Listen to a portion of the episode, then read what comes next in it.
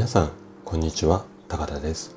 このチャンネルは元営業マンで今は整体院の院長というちょっとね変わった経歴を持っている私があなたにとって人生で3番目に大切な場所。これをね私はサードプレイスって呼んでるんですがこのラジオがねそんな大切な場所になればいいなという思いを込めて心と体の健康に関するお話をしています。今日の放送がねあなたを笑顔に変えるヒントとなれば嬉しいです。さて今日はね褒められないことをしよう。こんな話をしていきます。今日もね50代の君に伝えたい50のこと。このシリーズのお話をしていこうかなというふうに思うんですがこのシリーズはね心と体を整える。こんなことをね私が意識をしながらもう一人の自分に語りかける。こんなスタイルで、えーと、お話をしています。じゃあね早速今日ももう一人の自分に語りかけて、うん、スタートしていきましょう。50代になって自己肯定感が下がってくると褒められることを求め始めてしまうんだ。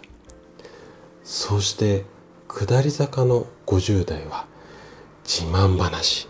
これを始めてしまうんだね。なぜなら褒めてもらいたいから。でもね50代っていうのは本来もっともっと自由になれる年代なんだ。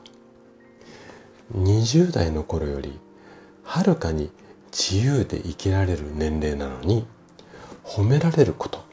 これをね求めてしまうと他人の評価が君の行動の中心になってしまう。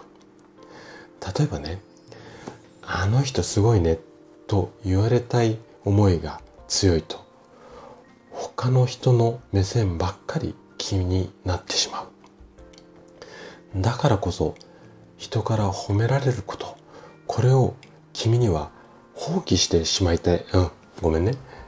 君には放棄をしてもらいたいんだ。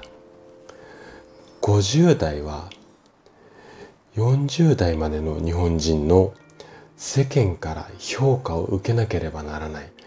こんな縛りから解放されるまたとないチャンスなんだよ。そしてこの縛りから解放されて自由度を得た君はワンランク上のステージに確実に行くことができるんだ。ちょっとねかっこいい言い方をするよ。自己肯定感が高い人は評価の軸が他人ではなく自分なんだよ。さて君はどんな軸でこれから生きていくかい？今日君に伝えたかったことは褒められないことしよう。最後までお聴きいただきありがとうございました。それではまた。